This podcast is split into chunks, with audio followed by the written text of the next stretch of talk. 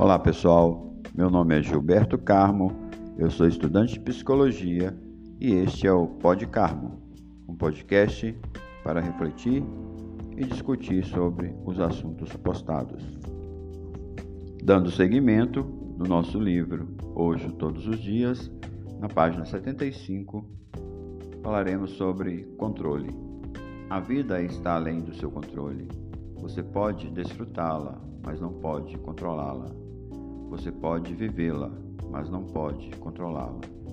Você pode dançá-la, mas não pode controlá-la. E aí? O que vocês pensam sobre isso? Onde está o nosso controle?